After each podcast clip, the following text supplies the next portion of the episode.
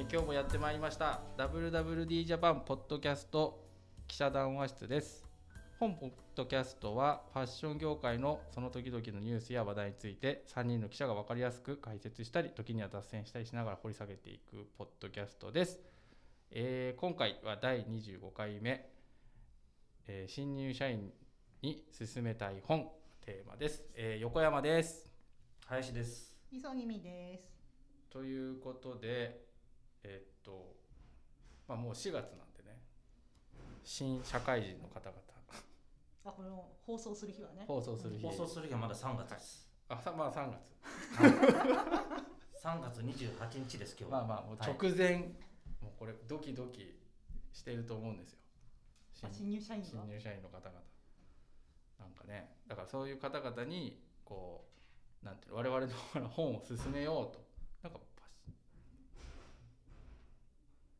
どうですか？事件が起こった。なんか事件が起こってますね。 INFASパブリケーションズに事件が起こってます。という感じなんですけど、で、えー、と本を薦めていこうと新入社員におすすめの本。まあ新入社員じゃなくてもあのいいんですけどねはい。あのなんとなく新入社員の方々はい。新しく4月からこうファッション業界ビューティー業界に入られる方々になんかこれ読んどいたらちょっと楽しいんじゃないっていう本をおすすめしていこうと、はい。で我々がファッション関係の本なんですか？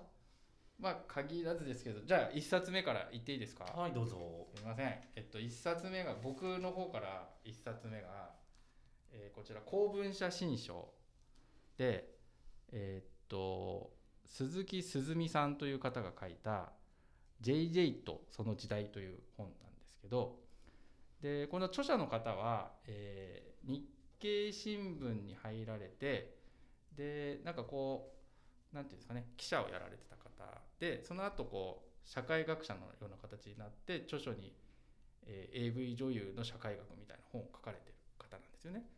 でその方が、えっと JJ あの人気雑誌の JJ が休刊するというとこことに休刊したんですけどそれを、えっとまあ、公文社が JJ で出してるんですけどなぜ JJ を通してこの何ていうんですか日本の30年の、えっと服装を軸としたなんか社会史みたいなところを結構こう読み解いていくみたいな本なんですよ。だから何ていうんですかねこれこれを読むとなんとなくか過去30年のファッション業界ファッション業界というかファッション風俗史みたいなところがちょっと見えてくるという。女性史って感じですか？女性の歴史。女性の、ね、若い女性の消費だとか。消費だったりその消費に対するライフスタイルだったり。ライフスタイルその背景にある価値観みたいなところというところなんですよね。うん。というところなんですけど、なんでそ それに心惹かれたポイントをもうちょっと詳しく。ええ、であのまあ本の中この本を読むと JJ とその時代読むと書いてあるんですけど、うんうん。JJ ってじょ女性のための女雑誌なんですけど編集長男性なんですよ。歴代ずっと？歴代。まあずっとかは分からない。ほほぼ。えー。で男性が作るその女性がこうあるべきみたいなところではあの表面的にはあるんですよ。で結構 JJ ってこうなんていうんですかね一時代を築いたそのいわゆるなんていうか JJ ブームみたいいわゆる女子大生ブームね。女子大生ブーム、うん、80年代の。よくご存知でそう女子女子大生ブームを演出したのが JJ で、うん。JJ が規定する女子大生ってなんかある意味すごい偏ってるんですよ。男受けがいいっていう一つのなんていうんですかねモモデルっていうのロールモデルみたいのを提案あの提案したんですよ。でそれが、まあ、もちろん女性も受け入れていくっていうところがあってでそこら辺がこうやっぱり鈴木さんのすごい優れたところでただ単にこうなんていうおじさんが作る女子大生の姿っていうのを、まあ、女女性が受け入れたっていうことに対して結構こう鋭い観察だったり分析を加えていくっていうところで結構すごく面白いですよね。それをおじさんな横山さんが読むといろいろ気づきがあるということですか？ななんていうんですかねえっとそうそうですね。で いやあのあの我々もあの年に1回あの、えっとファッション雑誌特集っていうのをやってあのこの数10年ぐらいやっててで編集長にインタビューするっていうことをやっててで結構なんて雑誌ファッション雑誌っていうことに関して結構いろいろ考えつつ我々も取材をしてきたんですけどしてきたと思ってたんですけどやっぱこの本を読むとやっなんかこうそれ以上にすごい鋭いなんていうんですかね視点でこう雑誌のことを分析しで今後の雑誌のあるべき姿みたいなところもちょっと思いがいくような感じだったっていうのとあとやっぱ女性の今後のロールモデルみたいのがどういう形で誰がどう提案していくのかそれどういう形でメディアとして残っていくのかみたいなところがなんかこの本を読むとその勉なんていうの礎になるような本だなと思いました。はい、はい。という感じです、ね。そんな感じで進めていくんですそんなはい。感じでごめんなさいごめんなさい。こんな感じで進めていけたらなと思って今みたいな感じで。はい。はい。えその新入社員の方たちはじゃあこれを読むことではい。こう女性のなんでしょう文化風俗の移り変わりを感じそこから未来も考えてみましょうよということ？そううんそうそう言われるとそうですね。なんかいやまあ今の Z 世代の方だ、うん。方々って雑誌でどうこうっていう世代じゃないかもしれないですよね、うん。もうあのインスタとかでうん。あの流行りとか見るっていう。でもやっぱ小学校の頃とかってまだ多分雑誌がそれなりに身近にあってうんうん。なんとなく知ってるような知ってないような女性誌とか雑誌っていう存在だったと思うんですけど、まあ、その雑誌がこうファッション産業とかビューティー産業の中で担ってきた役割みたいのをまあこうちょっとこう知ってもらい知りつつじゃあ今後じゃあそれに代わる新しい何かっていうのは何なんだろうみたいなことを考えるにはいいかなと。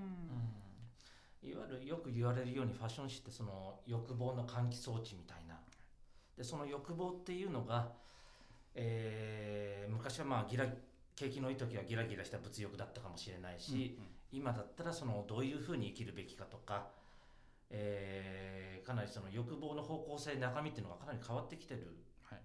でその中で女性というのがまあ JJ のおそらく一番のピークって80年代だとはい、思う。90年代ですかね。80年代90 80年代。90年代か、はい。はい。でその後まあキャンキャンとかそっちの時代になって女性誌でも同じ女性誌でもまあ主役が交代していくみたいな感じだと思うんだけれども、そうだよね JJ えー光文社をその JJ で女子大生というかその二十歳前後の女の子たちのモデルを作って、えー結婚して VERYになりました。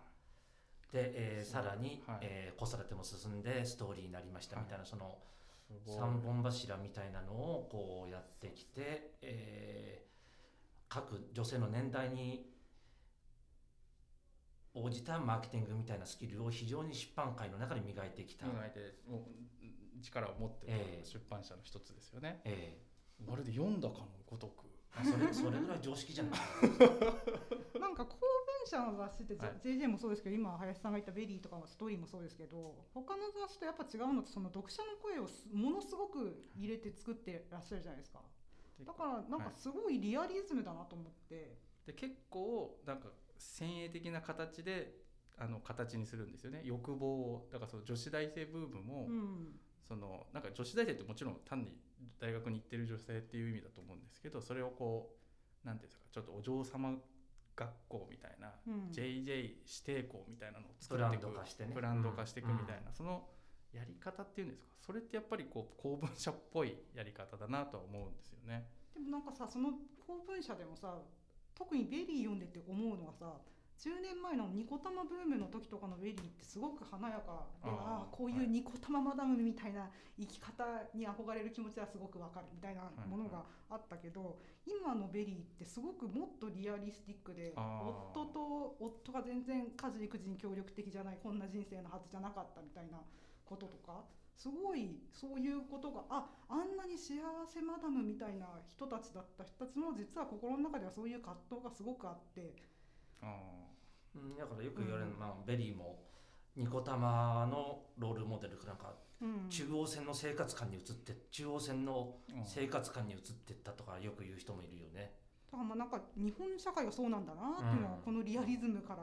はいなんかなるほど。伊勢丹のあのバイヤーさんで全然そのモードの売り場の方であんまりコンサバじゃない方なんだけど、はい。でも VERY は私はすごく見てるっておっしゃってた方がいてなんでっていうと、はい。あれは一つのこうマーケティングのデータとして読むのにすごく勉強になるみたいな言い方をされてたから、まあ、雑誌をまあね Z 世代読まないよねみたいな話はさっき横山さんもしたけどまあそういう意味で見るとうん。もちろん勉強になるメディアですよね。雑誌その改めてになっちゃうんだけれども、まあ、ファッション誌と我々が読んでたもの。うん。もちろん洋服とかうん。靴とかカバンとかもたくさん出てるんだけれどもそれ以上にそのなんだろうカルチャーだとか、うん。その生活恋愛の悩みだとか生活の悩みだとか映画とか音楽とかそういったものの要素っていうのがかなりあったんですよね。あうん、だから今、えーそれとファッションってもう見えないところでリンクしてたからその一体とした雑誌文化っていうのがあってだから今インスタとかでファッションだけがこう切り取られて服装だけが語られるっていうのはちょっとなんかその雑誌世代から見るとちょっとなんかファッションの奥行きというのが表面的になっちゃってるかなというようなおじさんの感想が言っときました。はい、なんか昔のねキャンキャンとか本当にそれ分厚くて、うん。もちろん写真だけじゃなくて結構文章が本当に多いんですよね。読み物コンテンツみたいなのが結構多いテンツ面し白いよね。うん、ということでした。はい。というはいありがとうございます。じゃあ次林さあん僕ですか？はい。で新入社員向けと言ったので、まあ元気が出る本がいいのかなと思ってあ、これまあ最近の本じゃないんですけれども、えーマザーハウスというカバンの、はい。えーブランドがありますよね。そこの、えー創業者で、えー現在も社長デザイナーの山口恵理子さんがこれいつだろう？2007年か初版は。もう十数年15年ぐらい前に書かれた「えー裸でも生きる。はい」はい、サブタイトル「25歳女性起業家の号泣戦記」とあります。これもかなり版を重ねて文庫にもなってるぐらい、えー続編も出てるかな。テレビドラマにも確かなりました。へえーで、えー山口理子さんご存知の人は説明不要かもしれないけれどももともと国連のなんかのグループで、えー最貧国の最も貧しい国々たちの人たちと、えー接点を持ってそこで問題意識を持って彼らを、えーサポートしたいと。彼らがちゃんと誇りを持って生きていくような世の中を作りたいということで、えーバングラディッシュに拠点を置いてバッグ革製のバッグを作る。彼らに仕事を与えることによって貧しさから、えー出してもらいたいし誇りを持って生きていけるようにしてほしいというようなことを思って起業した。今社会起業家って言葉がすごく多いけれどもスタートアップ企業の中で。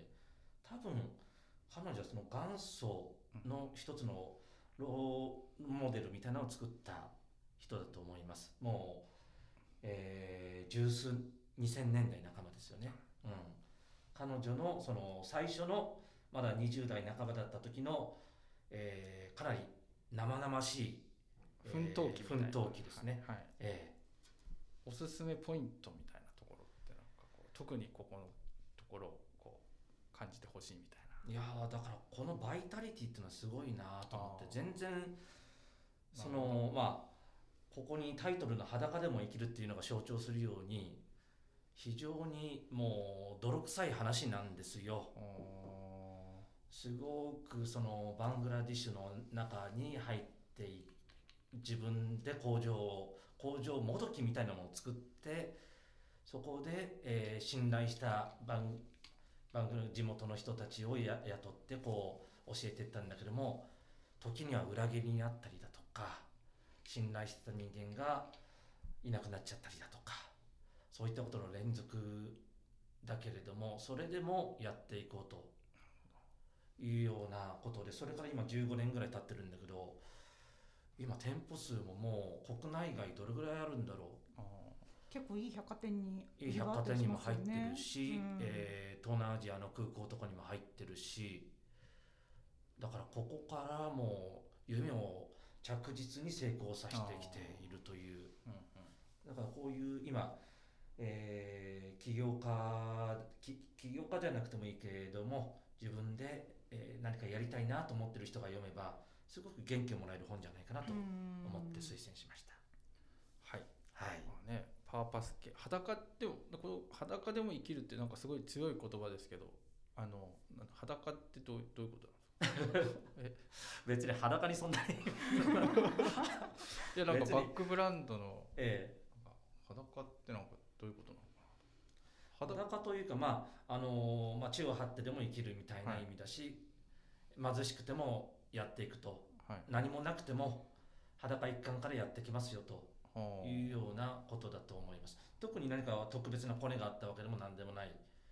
山口さんが、えー自分でカバン作りも職人のところに弟子入りしたりして。ああなるほどなるほど。で特に何のつてがあるわけでもないバングラディッシュに女性20代の女性が一人で飛び込んで人間関係を作って工場を作ってというような奮闘記ですね。うん、なんかねどうですかこの最近ほらパーパスドリブンとかってよよく言うじゃないですか、うん。理念が大事みたいな。もう本当にそれをこ早かったですうよね。早いどころかもうそれをすっごい煮詰めて、あのやるみたいな、そうなんてすごい人だなって思うんですけど、なんかやっぱりその林さんが言ったようにその情熱結局なんかもう今ってその人の興味って多種多様じゃないですか。価値観が多様化してるんでね、はい。だからなんかこう結局のところ引きつけるのはその情熱の大きさなんだと思うんですよね、うん。なるほど。だから彼女でありそういういろいろそういうエシカルのジュエリーとかもありますけど、うん。なんかいろいろいろ、まあ、幕開けとかで売ってるようなそういういろんなパーパスのうんうんブランドありますけども、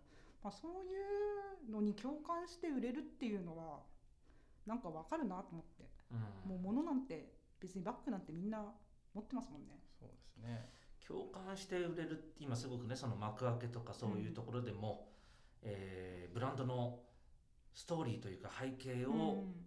こう最近ちょっとまあストーリー過剰に作りすぎじゃないかと思う時も俺なんか思うああるんだけれども彼女の場合もこういうなんだろうバングラデシュで奮闘してる時当時は十数年前まだブログだったよね。ブログを頻繁に更新して今こういうふうに、えーうん。一つのバッグを作っているんだというのを割と頻繁に発信してそれはすごくなんだろう普通だったらあんまり、えー公にしたくないことも失敗も含めて発信しててそういうのがなんだろう自分お客さんからは自分たちのブランドだとか応援したいというような気持ちをやってる。だからそのなんだろう一つの、えーマーケティング戦略としても非常に長けてたような気がする、もちろん情熱もあるし、えー冷静にどうすれば人々を共感してもらえるかというような先読みというのを今では当たり前かもしれないけど当時どこもそん誰もそんなことやってないことをやっていたと。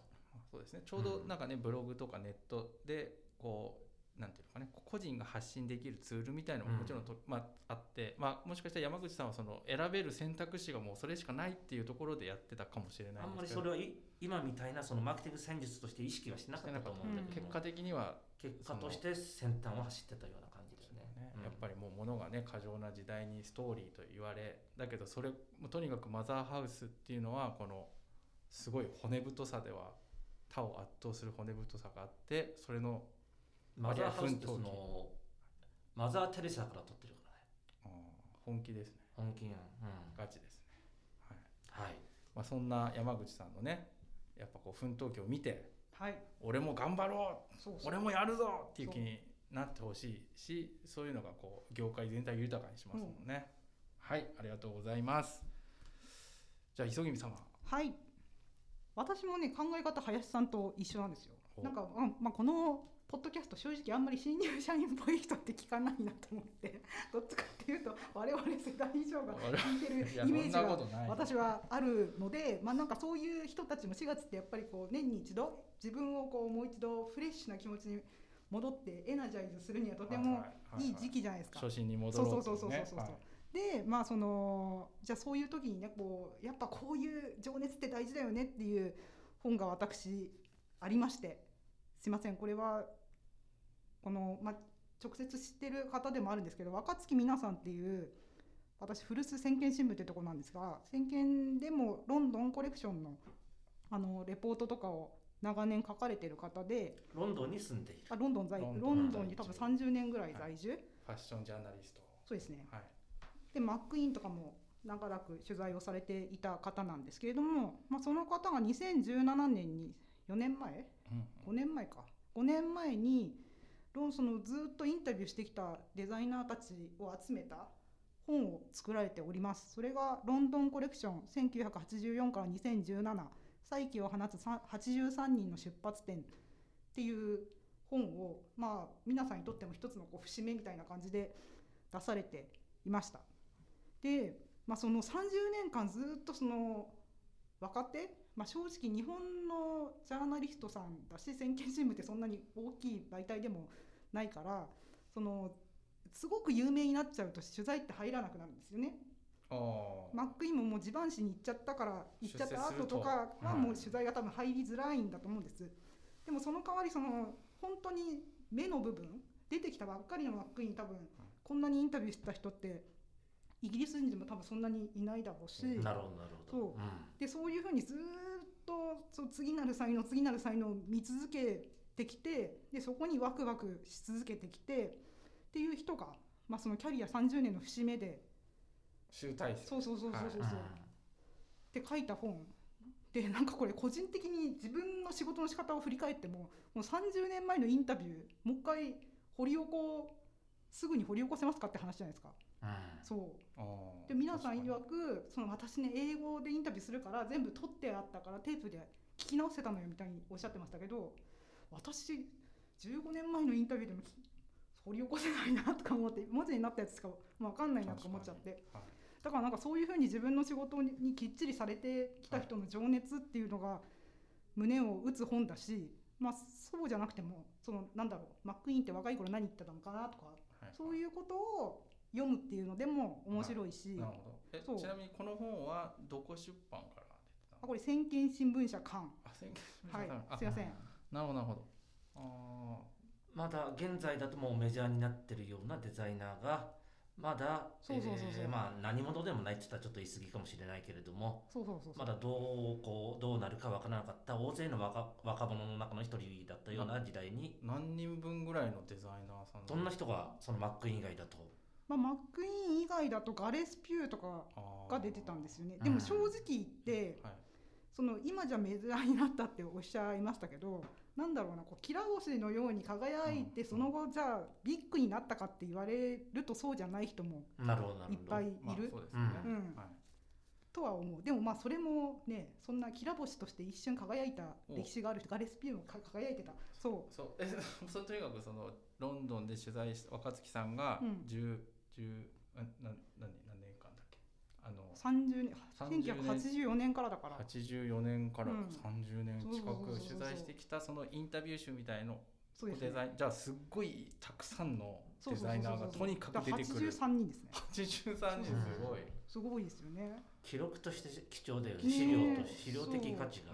うん。うんまああれですよね。だからパリコレミラノコレクションっていう、まあ、すごく大きなコレクションがある中で、ロンドンコレクションってどこうなんていう新人たちのこうゆりかごなわけじゃないゆですか。りかごと言われ、で割合こうとんがった人とか変な人みたいなのもまあ来るし、みたいなところのロンドンを30年間もうその現地のファッションジャーナリストとと同じぐらいそれそれ以上ぐらいにこう濃く見つけ見てきた人まあでもねそういう生き方もあれですよね磯君さんのちょっと金銭には触れてるという非常に私は今じゃあそれぐらいの情熱を持ち続けて、うん。初心の情熱を持ち続けて君は働いているのかと、はい、ああ初4月心に。帰るそうそうそうそうそうそう。バックトゥオリジンしてもらって。そうそうそうそう。はい。あこの情熱のほとばしりさっきのその裸でも生きるでもそうだけどやっぱこう でもそれ情熱がさ人の心を一番打つじゃない、あでもそれをこれを読んで、うん、初心に帰るのは多分磯君さんぐらいですよね俺もなれの俺もなるかな。なるよ。え それこれこれ読んで初心に帰らない人ちょっとあれだよ。神経がもう腐ってんじゃんそうそうそんなそんなね心が腐ってるプラスチックみたいな心を持った感受性の人はねあ誰が読んでもそういう気一持ちに昨日来やがるんですよ。え誰が読んでもそういう気持ちになれるんだ。えなります。それ自分のねそれリトマス紙として使ってください。そう自分の心自分の感受性に責任を持ってください。はい。はい。わかりました。という感じでね今ねあのもう25分なんですよ。はい。だから結構時間が経ってるんで。じゃあもう一周しますか？はい。一周したら結構もう50分になっちゃいます、はいどうぞどうぞ。あじゃあ最後、はい。これねいろいろあるんですけど僕今日この「テクニウム」っていうあの本をちょっと推薦しようと思ってでジョンあのケリー K・ ケリー何ケリーなんだ？この人ねか著者がワイヤードっていうあのテクノロゾテクノロジー雑誌の創刊編集長の人が書いた本なんですよ。であのテクノロジーっていうのが今もうどんどん発達しててもう今そのテクノロジー自体は人間が作り出したものなんだけどそれがもうテクノロジーそれ自体が勝手に歴史をなんか勝手に歴史を作り出してるというか自生しているみたいな話なんですよね。でなんでこれをやるかっていうあの推薦したいかっていうとちょうど今メタバースとかいわゆるミラーワールドって言われるこうネット上の中で新しく生まれたもう一つの世界っていうのが今すごく注目されてて一つの産業としても新しいなんていうんですかね世界として注目されてるっていうところでこのテクニウムっていうのが非常に示唆に富んでるなと思って推薦しました。ですごくこうあのなんていうんですかね言葉はテクニウムっていう話なんですけどこれがこうメタバースってなってもそんなに違和感のない内容にはなっていて。これいつ発行された本なんですか？これね発行はね2018年。おおー。もう4年5年前とかですね。あごめんなさい。2014年でした。ああはい。で結構その昔ですね。うん。ミスズ書房ってことはかなりアカデミックな感じの本なんですか？そうですね。アカデミック風の本ですね。なんかすごいねなんていうの？古今東西のいろんななんか話が出てきて例えば？例えば？印象に残ってるのあります？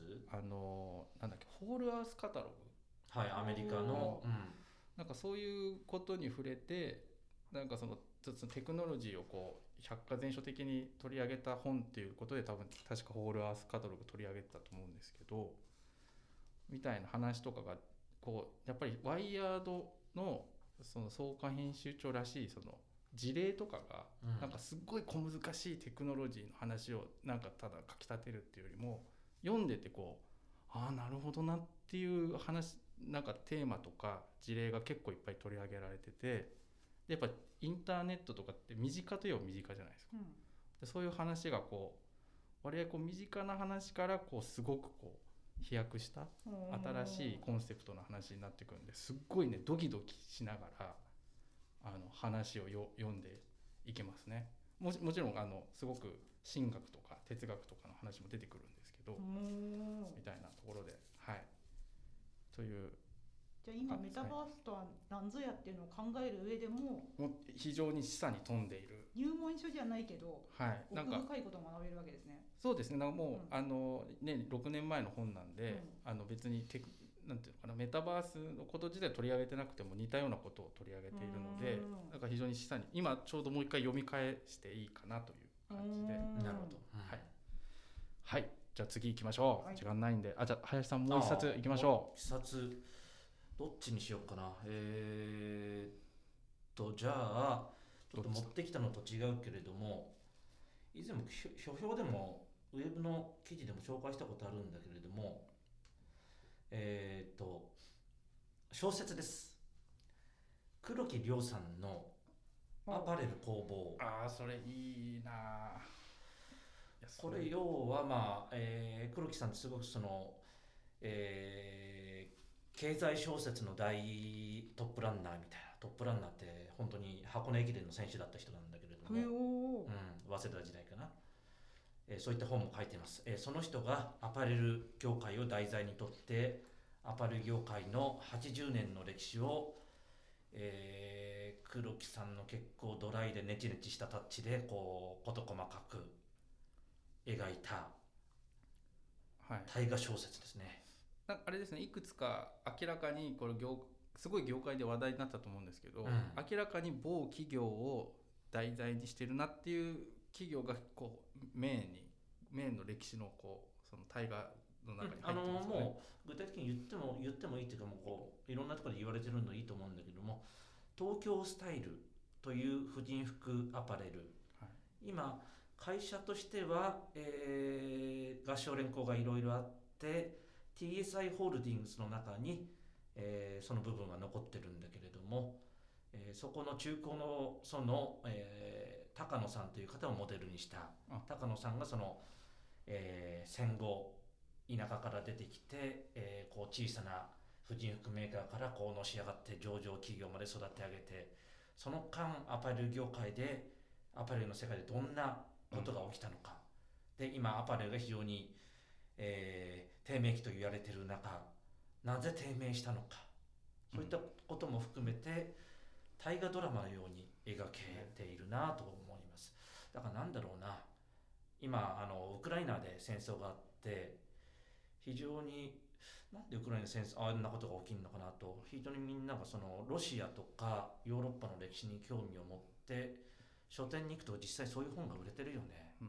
なるほど。だから今を理解するのにはやっぱり過去を知るってまあ当たり前のことなんだけれどもなるほど。今まで我々がどういうふうな歴史を歩んできて現その結果として現在こういうことになってくる、なるほどね。その先にじゃあどういうことがあるのかって考えるあのまああらゆることがそうだと思うんだけれども。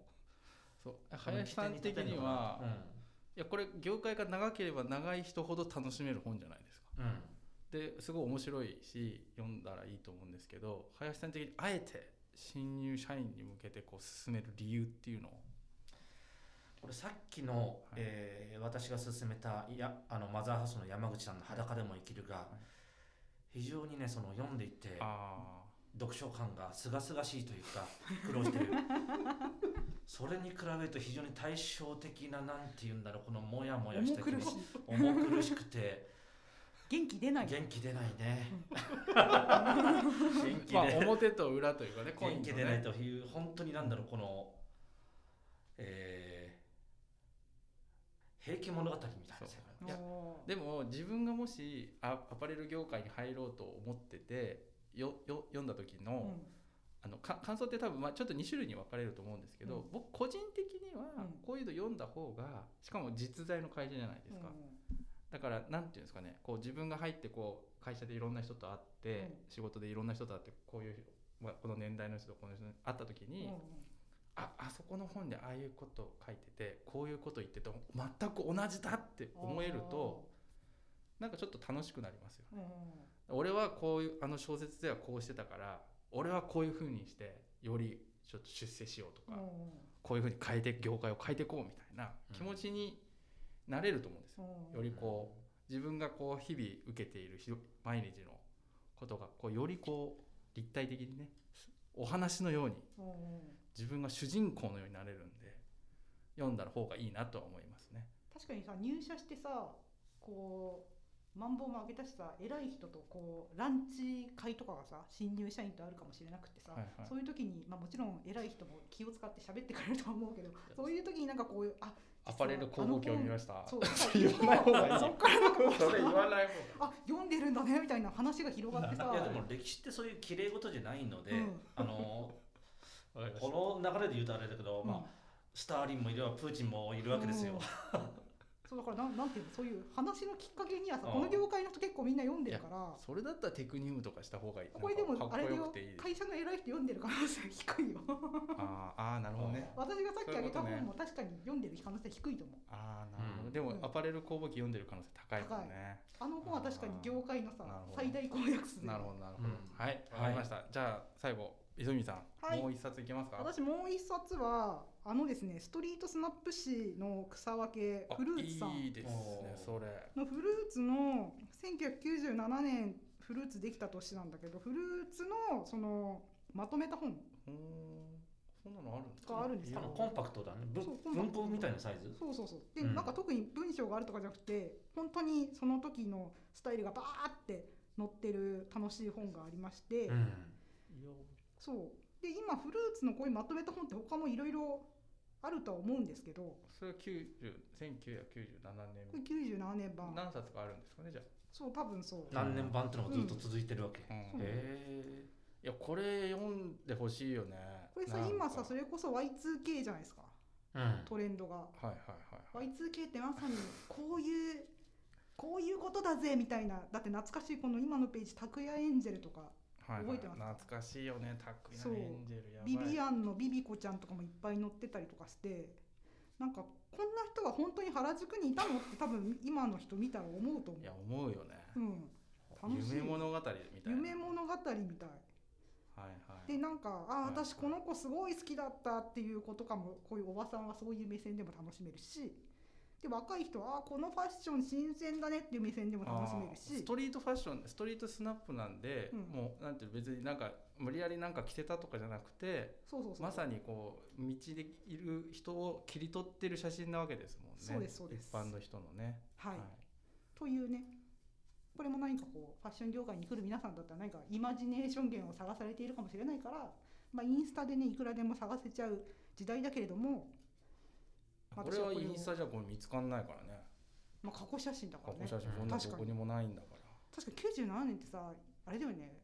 Windows は広まりつつあったけれども、はい、そんなに画像が世の中にないはい時代だよね、全然インターネット WWW が全然機能してない時期なんで、うん。まだポータルサイトの時代なんでいや非常に貴重なで青木翔一さんってもちろんまだご存命で。元気ご存命ってなめっちゃ元気80歳90歳じゃないの？ご存命って80歳90歳の人を指すこ言葉だよなのなんていうんですかね。あの、まあ、リビングレジェンドみたいなね。ななんてこれ本当になんか見てほしいっていう気気がしますよこれは。面白いあの指定図書ぐらいにして新入社員の人はこれ見てくださいねぐらいの、うん。あのにぐ本当いいですね。いいですよ。うん。しかもまあ文字とかないんでね。そう。文字が苦手な人もこれ見るだけでももう興奮できるんでなんかさでも昔のフルーツってさこれ何着てるかとか書いてあったけどなんで載ってないんだろうとは思うけどでも多分それはなんだろう。付き合わせるのが大変だったのかなとか私は想像したけど書いてあったっけ？書いてあったよ。ブランドとか、うん。うん。なんかそんなにこれ四半世紀前の写真って感じがしないね見てると、しないですよね、我々もうんお世話になっだからこの人たちも40半ばぐらいでしょ出てんの、そうそうそうそうそう、ええ。当時二十歳だったとしても45ぐらいでしょ？なんていうのこのフルーツキッズっていうんですか？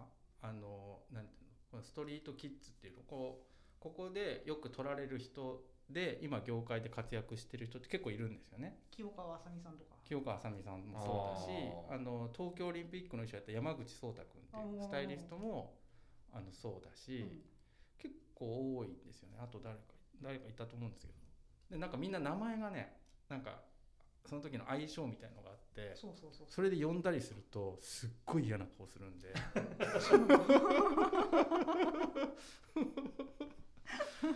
そのなんかこうミラクルワードみたいのをうん。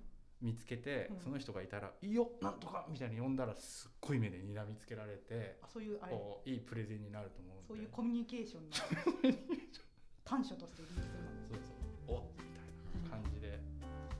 という感じで、えーっとご紹介させていただきましたが皆さんの心にある残る本はございましたでしょうか？ということで今回のポッドキャストこれで終了とさせていただきます。本日は皆さんありがとうございました。ありがとうございました。どうもまた来週